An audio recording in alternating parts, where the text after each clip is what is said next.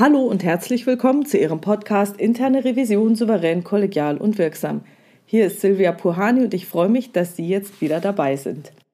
Heute habe ich Ralf Barsch zu Gast im Interview. Herzlich willkommen, Herr Barsch.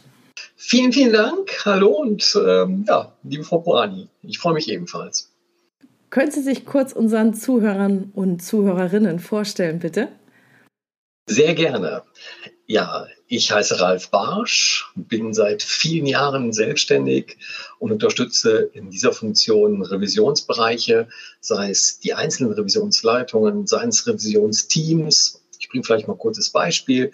Ich war vor circa zwei Wochen in einem Kreditinstitut und habe dort sowohl mit der Revisionsleitung eine Einsituation als Coaching-Session durchgeführt, die für sie sehr wichtig war, sehr wirksam gewesen ist, aber dann auch die restliche Zeit mit dem Team als solches auch einen Revisionsworkshop durchgeführt habe. In der Zeit haben wir uns den kompletten Revisionsprozess angeschaut und Optimierungspotenzial identifiziert. Als ein Beispiel. Okay, dann waren Sie wahrscheinlich vorher auch mal selber interner Revisor, oder?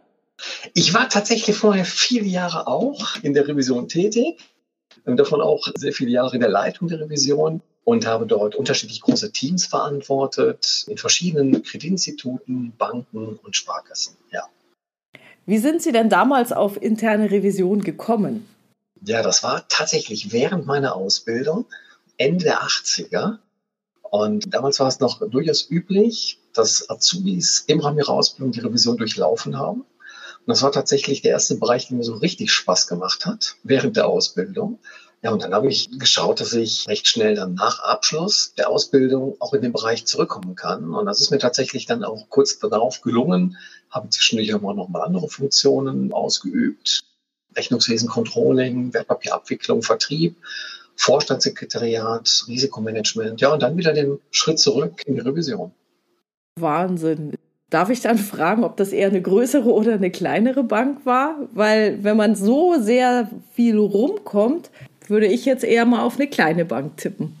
Es war tatsächlich ein kleines Institut irgendwo im Rheinland, was mittlerweile auch schon fusioniert wurde oder ist, was ja tatsächlich in den letzten 20 Jahren keine Seltenheit war, dass dort verschiedene exogene, aber auch interne Parameter zu Zusammenschlüssen von Häusern geführt haben. Und das war dann tatsächlich auch in dem Haus der Fall, ja. Sind Sie denn auch schon mal geprüft worden in Ihren anderen Funktionen? Ja, das bin ich tatsächlich. Das war eine sehr interessante Erfahrung, die mir natürlich auch dann wiederum in meinem nächsten Schritt, was die danach auszuführende Tätigkeiten auch als interner Revisor betraf, geholfen haben. Einfach mal sich auch in den jeweils geprüften hineinzuversetzen und zu schauen, okay, wie reagiert er auf diese Situation? Wie geht er damit um? Wie kann ich mich am besten darauf vorbereiten und einstellen? Also das war schon sehr wertvoll, ja. Was genau war denn das Wertvolle dran? Diese Erfahrung zu teilen, die ich dann wiederum in der Revision auch wieder für mich nutzen kann, wenn ich in Gesprächen mit den geprüften Bereichen dort tätig bin, dass ich dann auch genau weiß, okay, wie fühlt sich jemand? Ja, er hat dort eine bestimmte, in dem Moment eine nicht definierte Angst, häufig auch eine unbegründete Angst. Was passiert da jetzt? Was will der? Und ich komme häufig dann auch mit dieser Aussage in die Prüfungssituation, sage, hey, ich weiß genau, wie es gerade hier bei Ihnen aussieht. Lassen Sie uns doch schauen, wie wir dort zusammenkommen und gemeinsam miteinander zweifeln und nicht gegeneinander. Und das hilft dann häufig auch schon. Welche Erkenntnisse haben Sie denn für Ihre eigene Tätigkeit auch nochmal aus der Beratung von anderen internen Revisionen gewonnen? Es ist tatsächlich so, dass kein Haus, keine Revision der anderen oder dem anderen gleicht. Also es hat jeder tatsächlich komplett unterschiedliche Themen. Sie rangen alle um das Thema Revision logischerweise, aber der eine hat mehr das Thema der Prüfungsplanung, da wiederum sind manche noch in dem Thema Ressourcenplanung, Kapazitäten unterwegs. Wie viele Tage plane ich jetzt beispielsweise für Fortbildung, für Sonderprüfung, für Projektbegleitung? Andere tun sich etwas schwerer mit ihrem risikoorientierten Prüfungsansatz. Was fällt darunter? Wiederum andere sagen, ja, ich will wissen, Mensch, was macht für mich Sinn im Rahmen der Prüfungsdurchführung? Wie viel Zeit oder welchen Zeitanteil sollte ich im Rahmen meiner Prüfungsdurchführung für die Vorbereitung investieren? Der Klassiker, das betrifft ja wieder einige Häuser mehr, ist das Thema Reporting, Berichtswesen, adressatengerecht, empfängerorientiert. Ja, in welchem Umfang finden solche Reportings Anklang beiden Empfängern? Eher kürzer, eher etwas ausführlicher. Ja, bis hin dann auch letztendlich zur Prüfungsnachbearbeitung bzw. Nachschau, Follow-up. Ja, zu welchen Kriterien oder bei welchen Kriterien macht es Sinn? Setze ich Nachfristen, setze ich keine Nachfristen? Es ist wie ein kunterbunter Strauß, ja, den ich dann da immer wieder in Empfang nehme, wenn ich da in die Häuser komme. Ja, dann schauen wir uns an, wo drückt tatsächlich der Schuh und äh, schaffen dann auch relativ schnell auch Quick-Wins gemeinsam. Sehr gut. Jetzt wollen wir uns ja nicht ganz allgemein zum Thema interne Revision unterhalten, sondern zum Thema psychologische Sicherheit. Was ist denn psychologische Sicherheit? Ja, psychologische Sicherheit, Frau Pohani, bezeichnet letztendlich bei Menschen, ja, man könnte sagen, den sogenannten sozialen Mut. Wenn wir in der Revision beispielsweise von psychologischer Sicherheit des Teams sprechen, also der Mitarbeiterinnen und Mitarbeiter einer Führungskraft, hat das ganz konkret den Hintergrund, dass die hiervon betroffenen Mitarbeiterinnen und Mitarbeiter sich auch tatsächlich trauen, ja, man sagt salopp, aus der Reserve zu kommen, also bereit sind, Verantwortung zu übernehmen. Das ist erstmal das, was jede Führungskraft möchte dass sie offen und ehrlich und vor allen Dingen auch authentisch auf die jeweiligen anderen Teammitglieder, aber auch die Führungskraft zugeht, dass sie konfliktfähig ist und auch bereit ist. Vor allen Dingen das Letztere ist wichtig. Ja, das einfach mal so als so ein paar Stichpunkte sie zu nennen. Letzteres hat ja auch das Thema der Risikokultur, die wir ja von den MRIs kennen, auch mit sich, nämlich auch tatsächlich Missstände offen und angemessen anzusprechen. Ja, das ist so mal ganz, ganz grob und knapp unserem Verständnis dargestellt, was wir unter psychologischer Sicherheit verstehen dürfen. Meinen Sie hierbei jetzt nur die Mitarbeiter der internen Revision gegenüber der Führungskraft in der internen Revision oder ganz allgemein? Es ist tatsächlich allgemein. Gut, dass Sie so mal nachfragen. Wir können das natürlich hier in unserem Kontext auf die Revision beziehen, aber es betrifft tatsächlich branchenübergreifend, Größen völlig unabhängig, erstmal jedes Unternehmen, auch jedes Team, wie sicher fühle ich mich als Mitglied dieser Organisation, um mich mitzuteilen. Ja, und das Beste ist ja, dass ich tatsächlich, wenn etwas nicht glatt läuft, auch das zum Ausdruck bringe, möglichst angemessen. Das fällt manchmal dann auch noch schwer in bestimmten Situationen. Das ist tatsächlich das, was dann psychologische Sicherheit meint. Wie kamen Sie denn auf das Thema? Ich habe während meiner Fortbildung, also ich bin ja selber auch systemisch Business Coach und habe dann im Rahmen der Pandemie ich auch dann ein Stück weit fortgebildet, habe bei der Professor Jutta Heller das Thema Resilienzberater entdeckt und auch absolviert. Und in diesem Kontext war das dann einer von mehreren Bausteinen, der mich tatsächlich sehr gepackt hat. Psychologische Sicherheit hat was mit Humble Inquiry zu tun, sprich achtsames Fragen. Ja, das kommt so ein bisschen aus der US-amerikanischen Sozialwissenschaft. Edgar Schein hat das mitgeprägt und er sprach als einer der ersten von einer Atmosphäre der psychologischen Sicherheit. Mir hat auch das Buch von Amy Edmondson, The Fearless Organization, sehr, sehr gut gefallen. Amy Edmondson schreibt ja in dem Buch The Fearless Organization auch was zu diesem Projekt Aristoteles, also keine Ahnung, wie man das auf Englisch ausspricht, aber Aristoteles. Und das fand ich so super interessant, weil Google ist ja, also da, da sagt ja jeder, ja, Google-Zahlen, Suchmaschine, klar, die wissen sowas. Und was ich so besonders interessant fand, dass die unabhängig erstmal gesagt haben, wir wollen wissen, wann funktioniert ein Team super und dann haben die alles Mögliche ausprobiert und nicht so dieses entscheidende Kriterium gefunden, was es denn ausmacht. Und dann sind die irgendwann auf so eine Arbeit von Amy Edmondson gestoßen zur psychologischen Sicherheit, haben das dann mal getestet und das war dann der Durchbruch. Und dazu äh, kann man auch googeln, ist bestimmt irgendwo im Internet zu diesem Projekt Aristoteles. Ah, okay, okay, okay. Ähm, also sie selbst ist ja eine sehr bekannte Autorin, was dieses Thema betrifft. Ja, und das ist sicherlich nochmal Bestätigung für die Bedeutung dieses Themas, definitiv, ja. Weshalb ist es denn aus Ihrer Sicht so wichtig? Ja, ganz trivial beantwortet, weil es der Dreh- und Angelpunkt dessen ist, was Mitarbeiter letztendlich für sich brauchen, um sich akzeptiert, um sich auch vor allen Dingen wertgeschätzt zu sehen. Wir sind in einem zunehmenden Umfeld von Fachkräftemangel. Vor vielen Jahren sprach jemand mal vom War for Talents, von diesem Kampf um die Talente. Und es ist mittlerweile tatsächlich, ist so mein Eindruck, wenn ich dort in diesen Bereich reinschaue, allgemein bekannt, dass Bewerber, dass sich Mitarbeiter zunehmend in diesen Bereichen auch mitteilen und sagen, was für sie wichtig ist. Es wird häufig ja auch formuliert, dass Mitarbeiter nicht das Unternehmen, sondern die jeweilige Führungskraft verlassen. Das hängt oftmals auch mit diesem Punkt zusammen.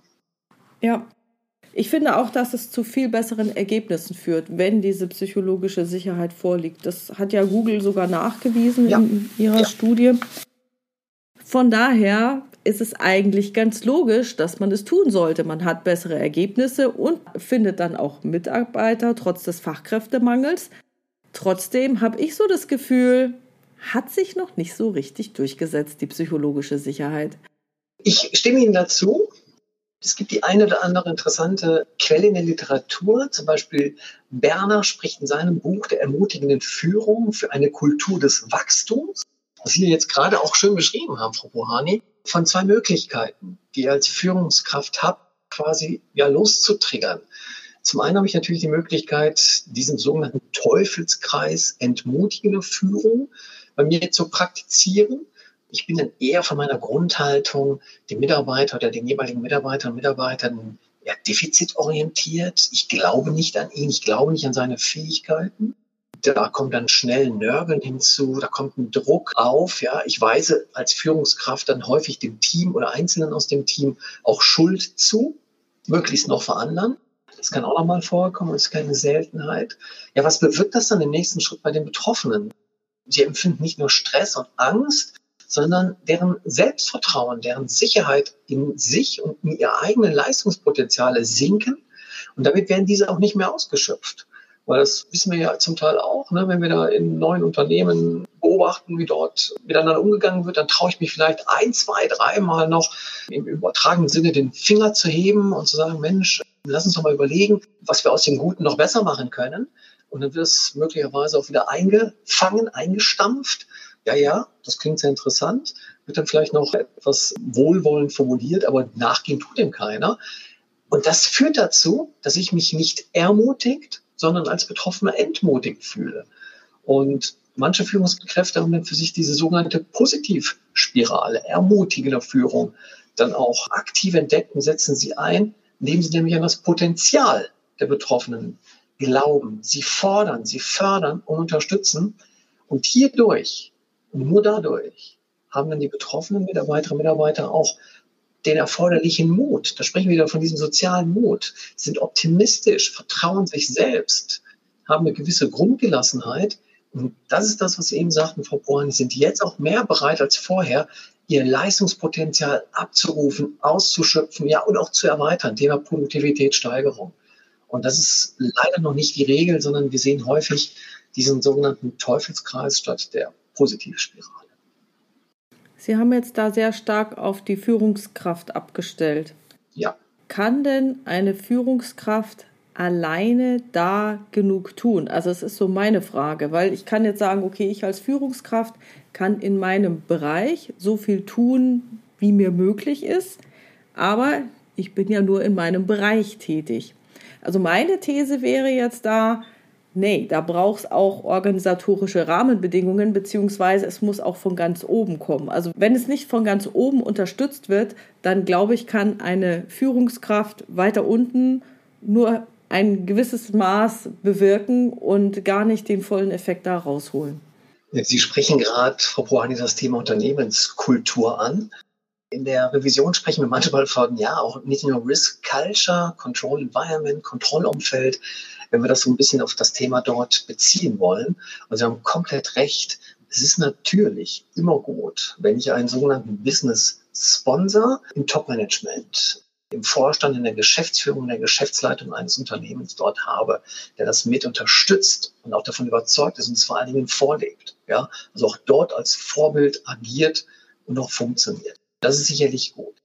Manchmal habe ich das nicht und dann kann ich trotzdem Folgendes tun. Wir haben das eben völlig zu Recht auf die Führung nochmal fokussiert, als ich das erwähnt habe. Ja, das stimmt. Ich kann erstmal Folgendes tun. Ich kann in meinem betroffenen Fachbereich, für den ich Verantwortung trage, Team etc., kann ich für sorgen, dass ich diese Grundprinzipien aktiv vorlebe, anwende und auch von dem, was ich mache, überzeugt bin. Das hat zumindest mal einen Effekt. Ich habe ein in sich gutes, funktionierendes, ja auch zum Teil harmonisches, aber vor allen Dingen leistungsorientiertes Team. Das ist das eine. So, dann bin ich ja nicht allein in dem Unternehmen als diese agierende Führungskraft. Ich habe Kontakte, ich habe Schnittstellen zu anderen Bereichen. Meine Mitarbeiter haben wiederum auch Schnittstellen und Kontakte zu anderen Bereichen. Während der Prüfung, außerhalb der Prüfung. So, und so habe ich die Möglichkeit, dort auch in andere Bereiche quasi indirekt hineinzuwirken. Das ist der eine Weg. Und der zweite Weg ist, ich habe als Führungskraft immer und dann meine ich nicht nur die Möglichkeit, sondern ich sehe da auch eine Verantwortung, nicht nur ein Recht, sondern auch eine Pflicht, es auf die nächst höhere Ebene zu dem jeweiligen Entscheider zu transportieren. Und wenn mir etwas auffällt, dann kann ich auch als gut agierende Führungskraft darauf aufmerksam machen und nutze meinen sozialen Mut, meine psychologische Sicherheit, die ich in dem Moment ja dann auch habe und brauche, und spreche diese Missstände an. Das wird von mir erwartet als gutes unternehmerisches Handeln in dem Moment. Und ja, ich habe hoffentlich auch an mich selbst den Anspruch als gute Führungskraft, dass ich das nicht auf sich beruhen lasse oder vielleicht nur in meinem Bereich so betrachte, sondern es möglichst unternehmensweit mit anstoße. Ich habe nicht die Gesamtverantwortung. Das stimmt schon, was Sie sagen. Nur ich kann trotzdem hingehen und diesen, ich nenne ihn mal Missstand, ansprechen. Wenn ich den Mut dazu habe. Exakt. Richtig, genau. Ich habe mal einen Artikel gelesen von Thomas Müller und da ging es, ja, ich würde mal sagen, auch grob um das Thema äh, Kultur, Verantwortungsübernahme und so weiter. Und da hat er irgendwie unterschieden zwischen dem subjektiven Mut und ich habe das Wort vergessen, das er genutzt hat, aber das war so wie institutionalisierter Mut. Also in der Fußballmannschaft zum Beispiel hat der Trainer oder wie auch immer oder in einem Unternehmen wäre es dann so, gibt es etablierte Rahmenbedingungen, gibt es Plattformen, dass es die Leute dabei unterstützt werden und es auch eingefordert wird, keine Ahnung, eine andere Meinung zu haben oder ja, sich da voll einbringen zu können, weil das ist ja genau dieses Thema, auf das wir zusteuern. Und da wir beide ja seit Jahren in Banken unterwegs sind, ist ja das eine, ja, es ist absolut notwendig, jetzt mit psychologischer Sicherheit zu agieren. Nur ich würde mal tippen, bei den vielen, vielen, vielen Vorständen von Banken, und wir haben ja gerade gesagt vorhin, irgendwie hat sich noch nicht durchgesetzt, sind ja dann wahrscheinlich einige dabei, die das nicht so unterstützen werden. Also dass dieser institutionalisierte Rahmen schon fehlt und diese Plattform nicht da ist oder die Mitarbeiter zu Recht oder zu Unrecht den Eindruck haben, oh Gott, ich spreche es lieber nicht an. Ja, und wenn wir das weiterspinnen und ich Ball gerne aufnehme von Bahani, bin ich absolut davon überzeugt. Ich habe es eben schon kurz angedeutet an anderer Stelle. Wir werden alles dafür tun müssen, gute, ausgebildete und vor allen Dingen motivierte Mitarbeiterinnen und Mitarbeiter für unser eigenes Unternehmen zu gewinnen. Und es wechselt gerade so ein bisschen der Markt, ja, von einem Arbeitgeber zu einem Arbeitnehmermarkt. Und es ist nicht immer nur der letzte zusätzliche Euro oder Cent im übertragenen Sinne, der jemand tatsächlich motiviert oder dazu verleitet, dann zu bleiben in einem Unternehmen oder eben nicht zu wechseln, sondern es ist tatsächlich, wie Sie gerade gesagt haben, nennen wir ihn ruhig als institutionellen Rahmen. Es ist die Unternehmenskultur. Wie gehe ich miteinander um? Wie sehr zählt auch mein Ich, das heißt, ich als Person, ich als Mensch, komme ich zu Wort? Ja, das hat alles was mit Respekt, mit Akzeptanz, mit Wertschätzung zu tun. Äh, Menschen wollen sich in Unternehmen einbringen. Sie wollen am Ende des Tages, wie ich so schön sage, ein Ergebnis sehen. Sie wollen wirksam sein. Und das fällt mir in einem solchen Rahmen tendenziell viel, viel leichter, ist auch, glaube ich, gut nachzuvollziehen, als in diesem anderen, wo ich mich eben nicht traue, aus verschiedenen Gründen, das mitzuteilen, was in dem Moment für das Unternehmen aber erforderlich ist. Da bin ich absolut von überzeugt, dass es da ein Stück weit hingeht. Wenn ich mich jetzt in die Position des Vorstands begebe, dann würde ich Ihnen antworten, hallo Herr Barsch, was wollen Sie denn überhaupt? Wir respektieren unsere Mitarbeiter, wir akzeptieren sie, natürlich tun wir sie wertschätzen, die kriegen ja jeden Monat das Geld aufs Konto überwiesen. Was sagen Sie dann? Ja, da würde ich sagen, lieber Vorstand, das ist so eine schöne Parallel jetzt auch bildlich gesprochen. Wir haben ja die eine oder andere aktuelle Situation in Medien, ne, über die dann die Wertschätzung fast gleichgesetzt wird mit dem monetären Aspekt. Ich sage jetzt mal Stichwort Leistungssportler, ja, Profifußballer, ja, dann würde ich ihm sagen, Mensch, lieber Vorstand, liebe Vorständin, das ist ein Teil. Er wird als quasi Hygienefaktor betrachtet. Das heißt, er wird schon vorausgesetzt, dass er stimmt in dem Moment. Sonst würde ich mich auf eine bestimmte Stelle in einem Unternehmen nicht einlassen, bewerben oder auch da sein. Das ist etwas, was Mitarbeitern nicht mehr zusätzliche Motivation hervorruft. Ganz im Gegenteil. Ja, das führt zu einer gewissen Gewohnheit. So, hier geht es einfach darum, ihm oder ihr täglich quasi durch die jeweilige Führungskraft, das kann, muss auch nicht immer der Vorstand sein, zu sagen, hey, wir setzen auf dich, wir brauchen dich, das, was du machst, ist gut und hier kannst du dich entfalten, hier kannst du dich entwickeln und hier bringst du dich gemäß deinen Stärken und Werten in unser Unternehmen ein. Das ist das, was mittlerweile in den letzten 10, 20, 25 Jahren deutlich an mehr Wert dazu gewonnen hat, als diese gerade, die Sie ja da auch mit einem Lächeln im Gesicht betonte Wertschätzung des Geldes als Vorstand ja, betont haben. Ja, das erinnert mich jetzt gerade daran, was mir mein ältester Sohn, der ist Anfang 20, erzählt hat. Und der hat gesagt, weil ich so wissen wollte, wie ist denn jetzt so die Stimmung bei den jungen Leuten, weil es ja gerade viel los und so. Man weiß ja nicht, was der Winter bringen wird und so. Und dann sagt er zu mir, ja Mama, Reichtum wird jetzt anders definiert. Reichtum wird nicht mehr in Geld gemessen, sondern Reichtum ist jetzt was anderes. Also das kann mobiles Arbeiten sein, flexibel sein oder die Flexibilität zu haben, die Stunden zu reduzieren, die Freizeit zu haben oder dann nehmen zu können, wenn man sie haben möchte. Also viel, viel mehr Flexibilität. Und das sehen die jungen Leute als Reichtum. Und ein Euro mehr, genau wie Sie sagen, als Hygienefaktor, sagen die, hallo, solange ich nicht mobil arbeiten kann oder solange ich nicht Gleitzeit habe oder solange ich nicht, keine Ahnung, mal spontan Sabbatical machen kann oder sonst irgendwie was, könnt ihr das vergessen. Das interessiert mich nicht. Ja, ja, ja. Und es ist tatsächlich etwas, was gerade diese Generation Y, ja, oder auch Z, wenn man jetzt das dort in diesen Altersgruppen betrachten möchte, zu denen auch ihr Sohn gehört, vor Vorrangig betrachtet, dann ist das tatsächlich einer der ganz, ganz starken Werte. Diese Flexibilität, dieses Eingehen auch auf meine Bedürfnisse. Ja, das ist einfach eine andere Generation, das ist ein anderes Wertekorsett, ein anderes Wertegerüst. Es gibt Personale, die setzen sich mit diesen unterschiedlichen generationsbedingten Wertesystemen auseinander, dass ich sage, ich habe den eher in den sogenannten Best-Agern, ich habe dann so jemanden zwischen 30, 50, aber auch die unter 30 und die gilt es miteinander zu verbinden in den Unternehmen. Das ist eine ganz, ganz wichtige Aufgabe im HR-Bereich. Und da kann ich Ihnen absolut nur beipflichten. Ja, das sind nicht nur Ihre Beobachtungen. Wichtig ist, und das würde ich gerne noch als ganz persönliche Botschaft reinbringen, dass ich damit angemessen umgehe. Dass ich das nicht sofort hinterfragen sage, Mensch, wie ist der denn drauf? Die jungen Leute von heute. Sondern dass ich den oder diejenige ernst nehme und mit ins Gespräch gehe. Wie Sie gerade gesagt haben, in den Dialog. Weil hallo, wer ist denn sonst da, wenn ich nicht die jungen Menschen für mich, für mein Unternehmen begeistern kann? Ja, ich kann nicht sagen, Mensch, ich nehme jetzt die mir jetzt heute gegeben sind, ja, die sind immer weg, ja, altersmäßig. Und das ist ein ganz, ganz wichtiger Punkt, der tatsächlich auch noch nicht überall angekommen ist.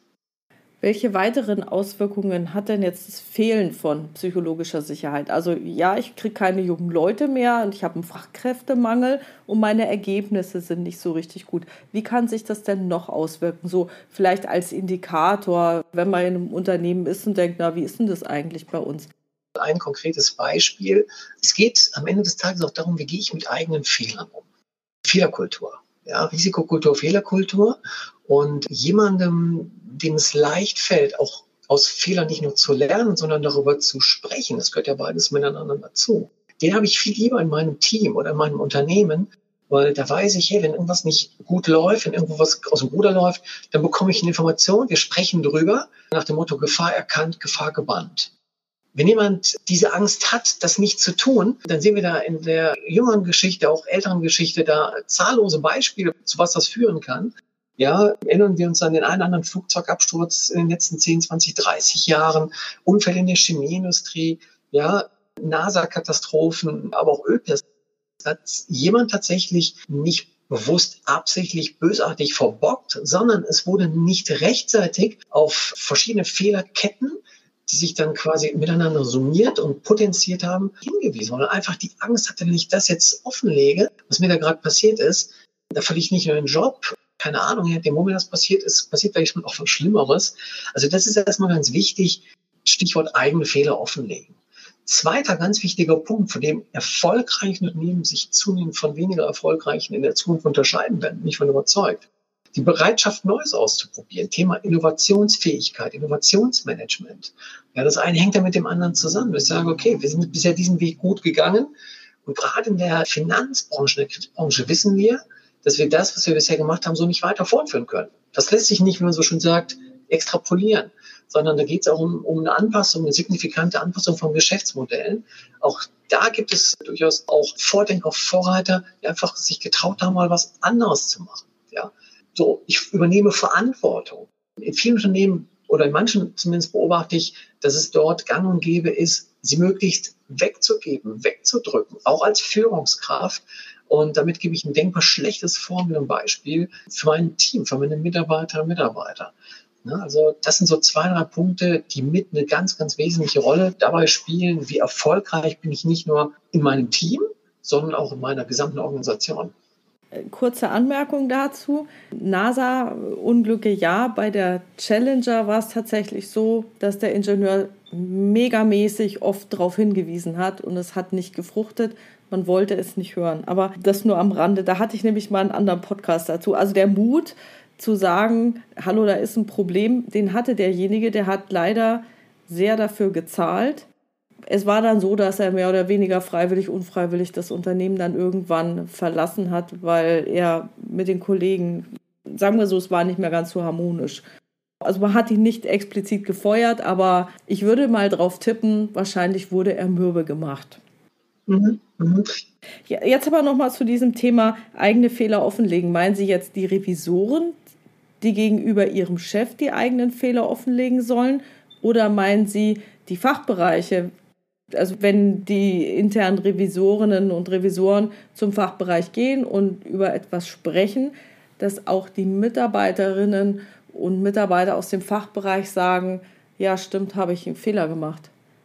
Ich fange mal mit dem zweiten Punkt an von Ihnen, Frau Bohani. Ein schönes Beispiel. Also auf jeden Fall ja, ganz klar ja. Hilft das zu Beginn einer Prüfung, auch während einer Prüfung, schnell den Scope dort quasi ja, zu bestimmen, noch wirklich im besten Sinne effizient, risikoorientiert tätig zu werden. Weil was passiert denn sonst? Ich halte mit solchen Punkten hinterm Berg, wie man so schön sagt, und komme dann trotzdem, wenn ich den Scope richtig gesetzt habe, während der Prüfung auf diese Themen zu sprechen. Ja, ähm, das passiert mir dann auch mal wieder, dass ich merke, Mensch, äh, das ist interessant, hier läuft es dann doch nicht so, wie es vielleicht am Anfang mal angekündigt war als Beispiel. Ne? So, das ist das eine. Also der Klassiker, dass der Fachbereich sich möglichst am Anfang auch offen und ehrlich mitteilt. Nicht, dass er sich dort im übertragenen Sinne nackt auszieht, sondern sagt, okay, auf eine Frage beispielsweise, die anstelle, wo sind Sie im Moment in Ihrem Bereich, den wir uns jetzt hier von der Revision anschauen, mögliche Risiken? Wo läuft vielleicht etwas noch nicht so, wie Sie sich das selbst wünschen? Wo kommt es vielleicht zu Abweichungen etc.? Und da wird ja keiner deswegen an die Wand genagt. Das ist natürlich das eine. Das zweite ist, und das kann ein sehr, sehr gutes Vorbild sein, auch für die Fachbereiche. In der Revision arbeiten genauso Menschen.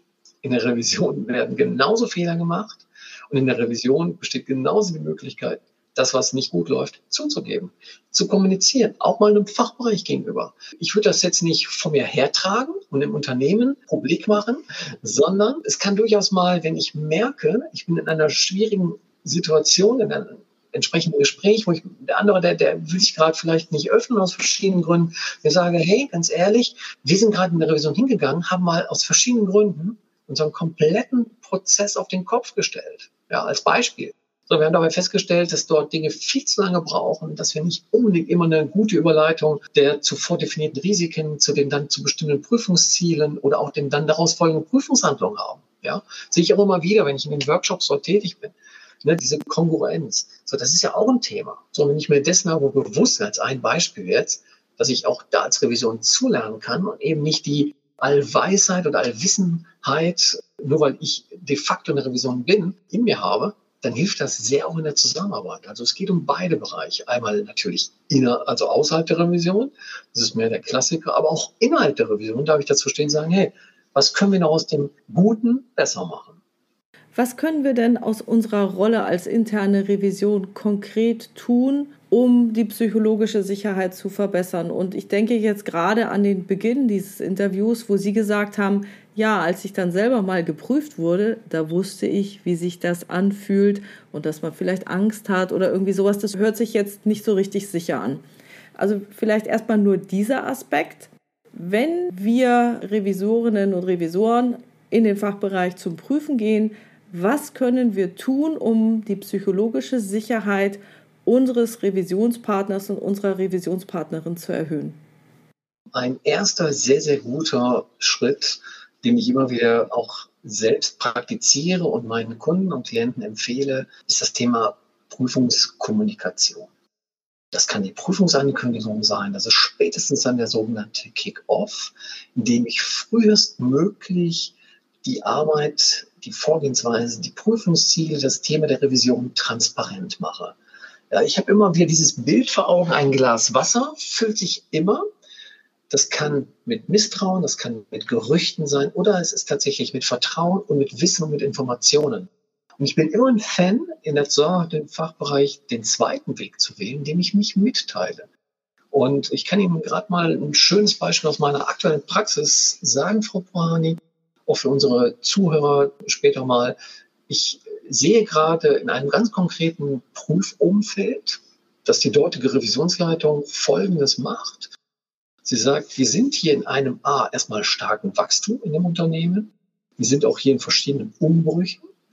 Bestimmte Verantwortlichkeiten ändern sich. Das heißt, bevor wir ein offizielles Prüfungsauftaktgespräch oder Kick-Off, je nachdem welcher Begriff mir da mehr gefällt, vereinbare, führe ich ein Vorabgespräch, ein Erstgespräch, ein Initialgespräch. Das heißt, ich lasse mir zwar erstmal sagen, was passiert konkret in diesem Bereich, welche Hauptaufgaben sind dort für den Betroffenen wichtig, wie sieht sein Arbeitsumfeld aus. Ich gehe quasi mit einer gewissen prüferischen Demo, das ist so das, was ich immer unter Humbling Query, nach diesem Edgar Schein, ja, gemeint habe, ich gehe mit dieser prüferischen Demut zu meinem Prüfungspartner und bitte ihn, mir mal zu sagen, was macht er eigentlich in seinem Bereich? Ich sehe natürlich die schriftlich fixierte Ordnung, noch AT5, die wir alle kennen ja, Organisationshandbücher, Dienstanweisungen, Arbeitsrichtlinien, Prozessdokumentation, das sehe ich. Und trotzdem steht da nirgendwo drin, in welchem Anteil und wer ist davon tatsächlich im Detail betroffen, zu welchen Ergebnissen, zu welchen Nichtergebnissen komme ich. Das führt diese Person, diese Revisionsleitung als Erstgespräch. Und dann teilt sie sich auch mit, indem sie sagt, wie ist dieser Prüfungsansatz der Revision? Was sind die Prüfungsziele der Revision? Und dann wird immer wieder das Angebot auch gemacht, noch dann die Sicherheit zu erhöhen, sich mitzuteilen, ist wirklich aktiv quasi aufzufordern, bei Fragen bitte ohne Zögern auf die Revision zukommen. Wenn euch irgendwas nicht klar ist in unserer Vorgehensweise, wenn wir dort Dokumente anfordern, ja, lass uns darüber sprechen, was ist da, was ist nicht da. Also frühestmöglich in die Kommunikation gehen. Und ich habe es von einer anderen Stelle gesagt, das ist für mich persönlich auch in der Revision gerade der Dreiklang, in dem ich sage, ich führe die Kommunikation, ich schaffe hierdurch Vertrauen und dann kommt es zu einer guten Zusammenarbeit. Hm. Was mich so wundert, ist, dass da Revisorinnen und Revisoren tatsächlich noch Beratung benötigen. Ja. Genau dieses zu tun, weil das ja bei vielen in Fleisch und Blut übergegangen ist.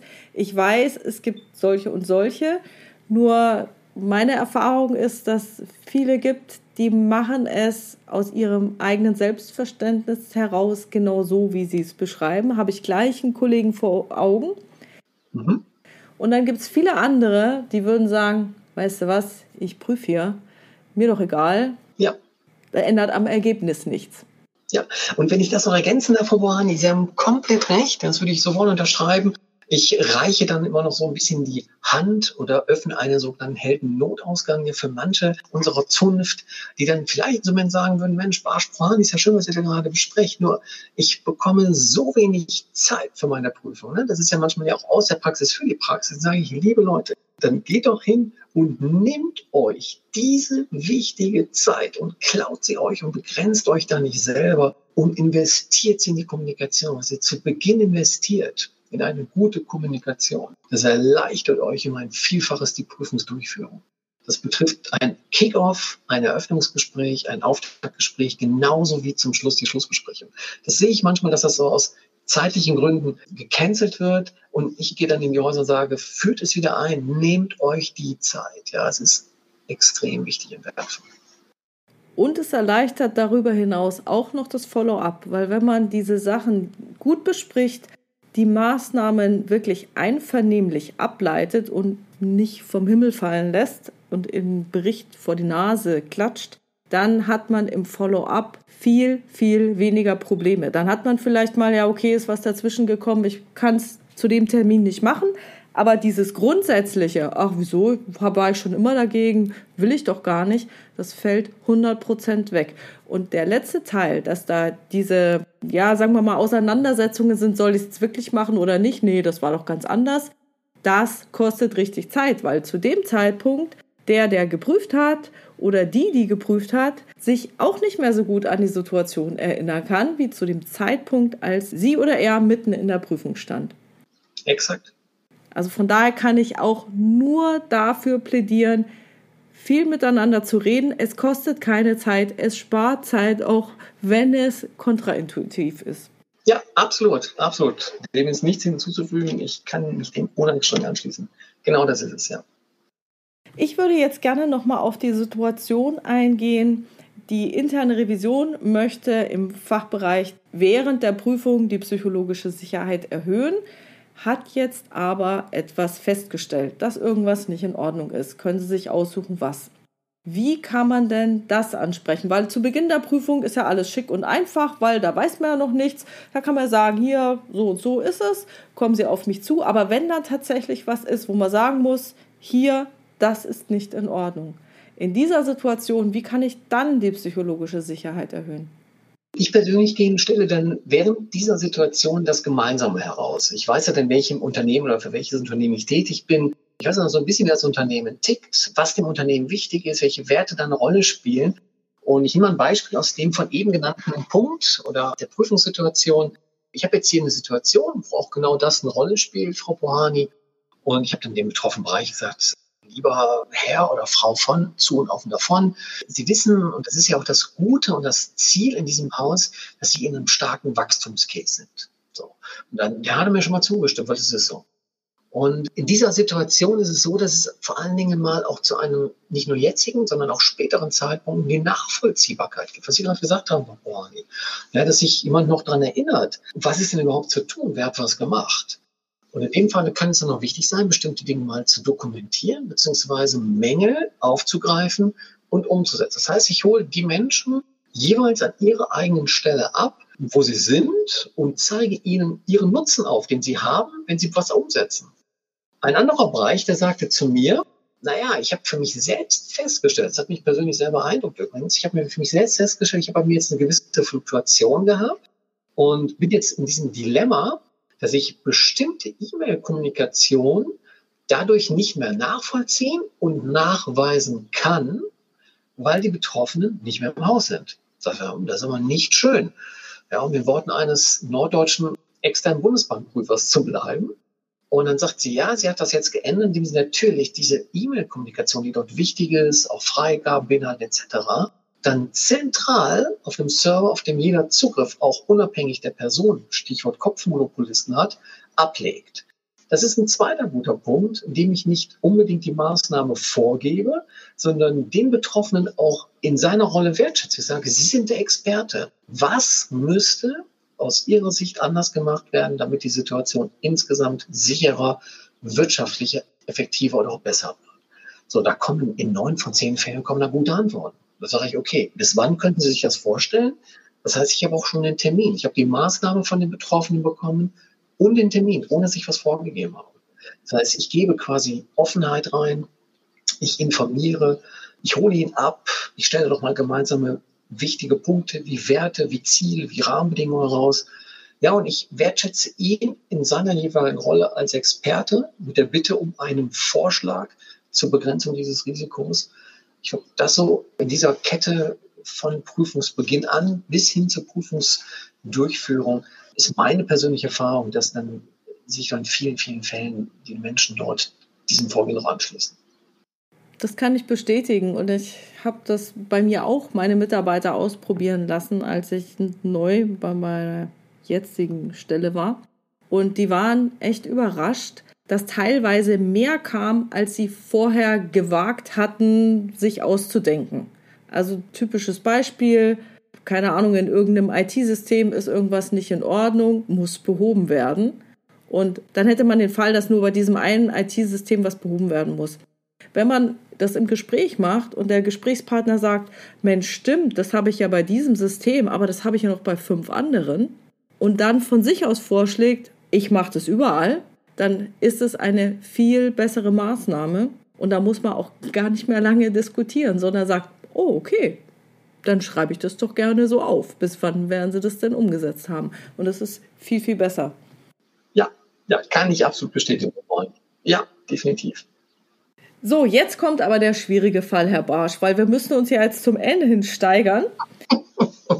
Wir haben jetzt nicht mehr das Thema Rolle als interne Revision und eine spezielle Prüfung, sondern wir sagen einfach, wie kann ich aus meiner Rolle in der internen Revision die psychologische Sicherheit im Unternehmen an sich erhöhen? Also im Sinne von Arbeit am System. Mhm. Haben Sie da Ideen dazu? Ich habe also da speziell und konkret ähm, tatsächlich noch nicht hin ich sag mal, geprüft. Meine Erfahrung, und das fällt damit einher, ist, dass ich in meiner Rolle, ähm, wenn ich als extern in die Häuser komme, natürlich wieder Kontakt zu den jeweiligen Geschäftsleitungen, zu dem Vorstand, zu den Geschäftsführungen habe. Und Sie sehen, wo ich jetzt gerade den Hebel versuche anzusetzen. Und da führe ich dann auch bei Möglichkeit zu verschiedenen Anlässen gezielt Gespräche. Ich nehme jetzt mal ein ganz konkretes Beispiel. Auch wieder in diesem Unternehmen bleibend, was ich gerade die ganze Zeit so ein bisschen von mir hertrage, in Anführungszeichen. Da ist jetzt die Situation eingetreten, dass es sich systemisch im Haus breit gemacht hat, dass es in dieser Wachstumssituation an noch einem guten Teil interner Strukturen fehlt oder mangelt. So, und dann bin ich mit der Revisionsleitung eingekommen. Ich sage, Mensch, lieber Herr und von, ich glaube, wir können das jetzt hier bei uns in die Management Summary reinschreiben, die natürlich eine Geschäftsleitung liest. Wir können es überhaupt in den Bericht reinschreiben. Ich denke, der direkte Hebel ist vom Head Audit, von der Revisionsleitung an die Geschäftsleitung direkt heranzutreten. Und das findet in diesem Unternehmen mittlerweile auch regelmäßig, also nicht nur in diesen formellen Joe Fixen statt, sondern beispielsweise auch während oder auch nach einer solchen Prüfung zu sagen, okay, wir haben in der Prüfung beispielsweise die Feststellung A, B, C, D.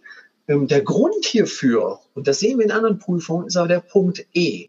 Und wir glauben als Revision, also an die Geschäftsleitung kommuniziert, dass es damit zusammenhängen kann, wie, liebe Geschäftsleitung, schätzt du die Situation ein? Dass ich doch nicht auch etwas genau wie in der Prüfung selbst vorgebe, sondern in einen Dialog trete, in eine Kommunikation. Weil wir prüfen ja nicht dann in dem Fall äh, den Vorstand, was uns niemand verbietet. Und das gehört für mich zwingend zu einer guten, wirksamen Revision dazu, dass die Revisionsleitung dann auch die Anlässe findet und sucht, zu kommunizieren in Richtung der Geschäftsleitung, des Vorstands, der Geschäftsführung, welche Rechtsform auch immer da als Institut von betroffen sein mag, und diese Punkte in einen größeren Kontext stellt. Das heißt, dass ich nicht nur diese Prüfung, wenn ich auch systemisch geprüft habe, als einzelnen Bericht betrachte, sondern wenn mir das auf die Füße fällt und sage, okay, ich habe jetzt den Bereich geprüft, in einem ähnlichen Ergebnis wie in den Bereichen A, B und C, dann hat das etwas Übergeordnetes. Und übergeordnet bin ich dann ganz schnell im Top-Management. Und wir machen hier gerade aktuell noch auf Ihre Frage hin, Frau Brane, die Erfahrung, dass das da durchaus auch mit Wohlwollen betrachtet wird. Es ist keiner, der sofort Hurra schreien sagt, ja, natürlich, ne, wir setzen alles jetzt um und gucken mal, wie wir damit klarkommen, sondern der erste Schritt ist erstmal ein Bewusstsein an der anderen Seite zu schaffen. Ja, wirklich eine Awareness, wie man so schön sagt. Hey, pass auf, wir wollen weiter wachsen im Unternehmen. Bitte schaue, dass du auch die notwendigen Strukturen hast, damit du auch sicher wächst und keine übergroßen, unnötigen Risiken eingehst. Und das ist dann direkt adressiert an das Top-Management. Ja. Würde denn in dem Fall eine Maßnahme formuliert werden? Oder macht man dann nur eine schöne Formulierung im zusammengefassten Prüfungsergebnis? Also es ist so, dass wir tatsächlich in der Management Summary da was zu geschrieben haben. Maßnahme konkret haben wir jetzt an der Stelle nicht formuliert. Das wäre dann oder ist das, was dann im Gespräch selbst mit dem Vorstand zu klären ist. Weil ich habe es tatsächlich noch nicht erlebt, dass ich dann, wenn der Vorstand unmittelbar betroffen ist, dass ich ihm selbst im Bericht eine Maßnahme aufgeben kann. Ja, das habe ich schon in verschiedenen Unternehmen gesehen. Das hat dann zu Unverständnis geführt und ich kam dann selten in der Sache weiter. Das heißt, ich habe dann tatsächlich ein Thema im schlimmsten Fall verbrannt und so halte ich es auf einer anderen Ebene außerhalb des Berichtes, aber es ist im Unternehmen. Es ist in der Kommunikation, in der dauerhaften Kommunikation zwischen Revision und Geschäftsleitung, wo es dann noch hingehört. Und das ist wichtig. Und wenn ich dann Hilfreport bin, habe ich immer die Möglichkeit, das ist auch meine Erfahrung, auch aus meiner damaligen Zeit als Revisionsleiter, ich habe ja quasi meine Topics, die ich ja mit zur Geschäftsleitung nehme in meinen regelmäßigen Terminen. Und dann ist das da mit drin. Ja, dann bleibt das drin. Und dann ist das immer wieder drin als Mitläufer. Und dann mache ich das zu einem Dauerthema. Das kriegt dann irgendwann auch was Kulturelles. Ja. Mhm. Auf diesem Wege, glaube ich, tue ich mir auch als Revision einen größeren Gefallen, als es unbedingt mit, ich sag mal, aller Macht, allem Druck oder welche Möglichkeiten auch immer, die ich jetzt nicht sehe, es in den Bericht reinzuwerfen. Gut. Welche Tipps haben Sie denn für Revisorinnen und Revisoren, denen in ihrer Arbeit eine ausreichende psychologische Sicherheit fehlt? Also Sie verstehen den Punkt. Der ist so, boah, wenn ich das jetzt prüfe, fliege ich raus. Wenn ich das jetzt schreibe, fliege ich raus. Ich habe ja verschiedene Grade der Unabhängigkeit und der Kompetenzstufen, gerade als Revision. Ich habe erstmal meine persönliche Kompetenz und Unabhängigkeit als Mensch, die mir in dem, egal welchem Unternehmen, erstmal keiner nehmen kann und darf und sollte und die ich mir auch von keinem nehmen lasse. Das ist so meine eigene Persönlichkeit, das ist das Wertschätzen als Person als solch, unabhängig davon, dass ich in der Revision arbeite. Das ist hoffentlich in erforderlich genügendem Maße da, wenn ich irgendwo in einem Unternehmen arbeite, dass ich mich mindestens mal gleichwertig zu allen anderen sehe. Dann habe ich die revisorische Kompetenz und auch die damit notwendige aufbausatorische Hierarchie. Nämlich, ich arbeite direkt im Auftrag der Geschäftsleitung. Das heißt, ich habe auch eine Erwartungshaltung, die an mich gestellt wird, egal wer in der Revision, dann ist nicht eine Revisionsleitung, sondern auch die einzelnen Mitarbeiter gemeint, dass ich bestmöglich transparente Risiken, aber auch wenn möglich Chancen offenlege. Das ist auch die Erwartung, die an mich gestellt wird. Und der dritte wesentliche Punkt auch für mich ist, eine dadurch, ja, ich nenne sie mal interdisziplinäre Unabhängigkeit, dass auch das Unternehmen unabhängig der Geschäftsleitung an mich die Erwartung hat, dass ich Dinge an die Geschäftsleitung transportiere, dass ich Dinge offenlege, dass ich sie transparent im Bericht darstelle. Das heißt, ich habe erstmal diesen gesamten Komplex dessen, dass meine Aufgabe per se mich in diese Erwartungshaltung rein gibt und ich der hoffentlich gerecht werde. Das ist Anforderungsprofil an eine effektive, moderne, wirksame Revision. Und dass ich dann auch von meiner Persönlichkeit dem dann auch entspreche, ja, und sage so, ich fülle dieses Anforderungsprofil durch mich, mit mir, mit meinem Skillset aus. Jetzt sind wir ja gerade im Bankenumfeld in der Situation, dass wir ja nicht auf Wunsch des Vorstands unserer Arbeit nachgehen und überhaupt existieren, sondern weil es von außen gezwungenermaßen so vorgegeben ist. Da hätte ich jetzt die These, vielleicht will das nicht jeder. Die These beobachte ich in der Praxis. Ja, die beobachte ich.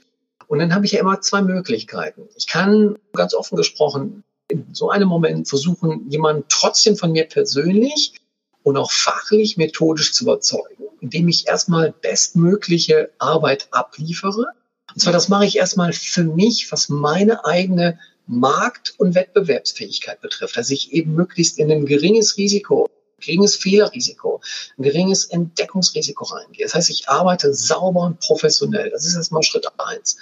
Und Schritt zwei ist, dass möglicherweise einzelne Personen in einem Unternehmen, nennen diese beispielsweise Geschäftsleitung, Geschäftsführung, Vorstand, ja, bestimmte Dinge anders sehen, ich aber am Ende des Tages im Auftrag ja auch des Unternehmens tätig bin und für das Unternehmen. Das Unternehmen selber kann sich nicht mitteilen, kann sich nicht wehren, in Anführungszeichen. Und deswegen ist es dann auch meine Aufgabe als Revision zu schauen, was ist für das Unternehmen am besten. Und da gibt es ja die Möglichkeiten, die ich ihm aufgeführt habe, auf Mitarbeiterebene bis auf Management- oder Top-Management-Ebene, in Kombination der Berichte oder auch der direkten Kommunikation.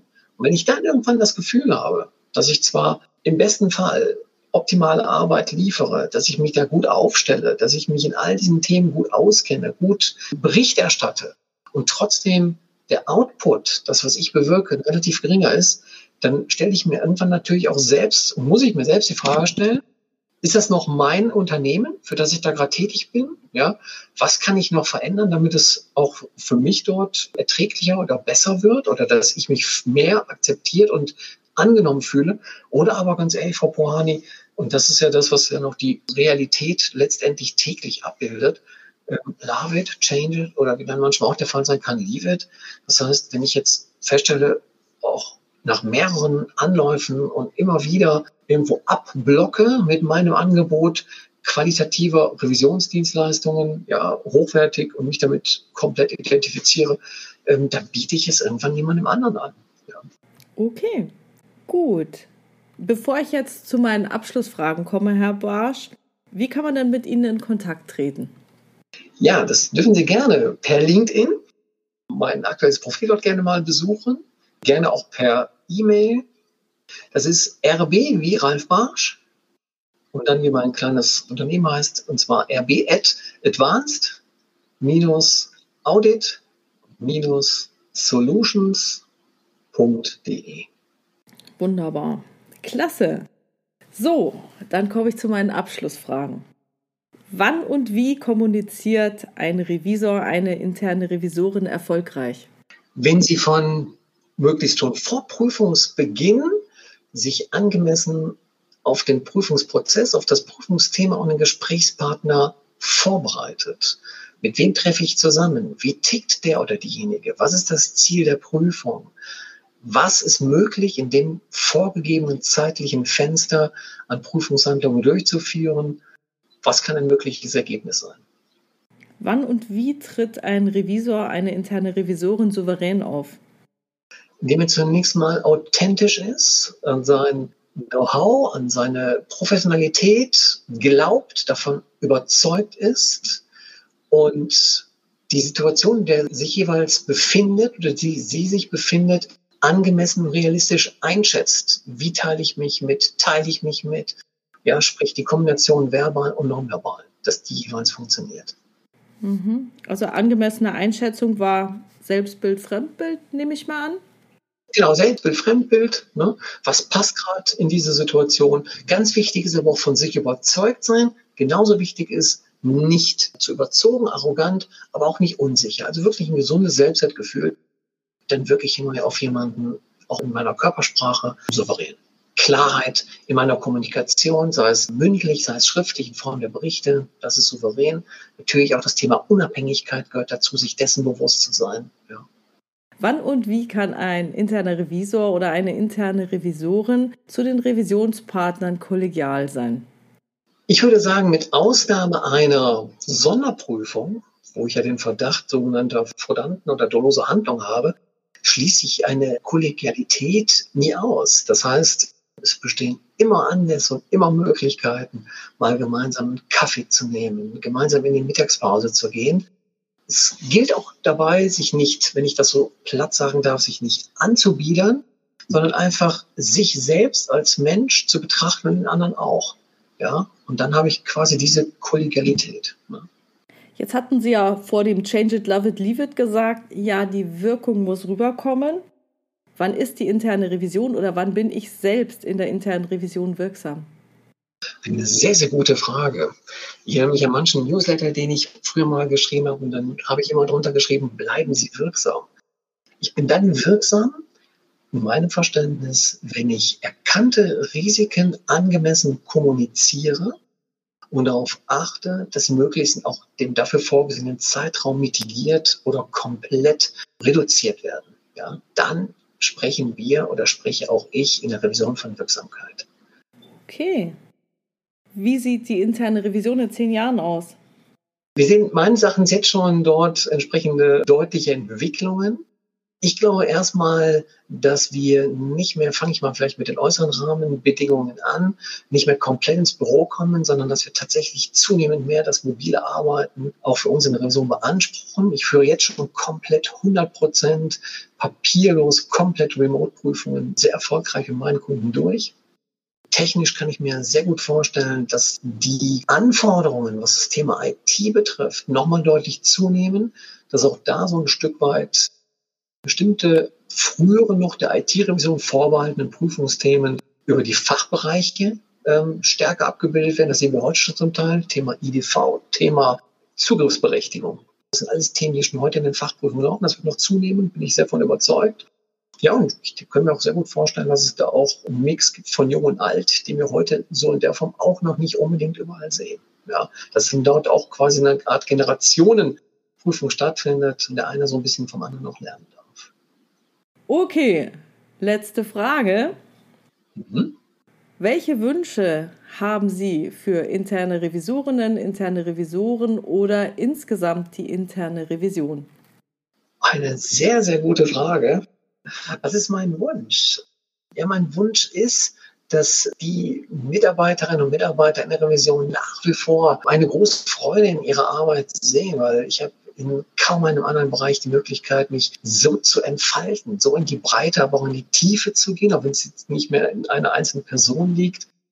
Ich wünsche mir gleichzeitig, dass ich auch bei manchen Widrigkeiten, die dieser Beruf mit sich bringt, nicht aufgebe. Ja? Da gibt es ja dieses äh, Niemals aufgeben Bild des Frosches und des damit verbundenen Storches.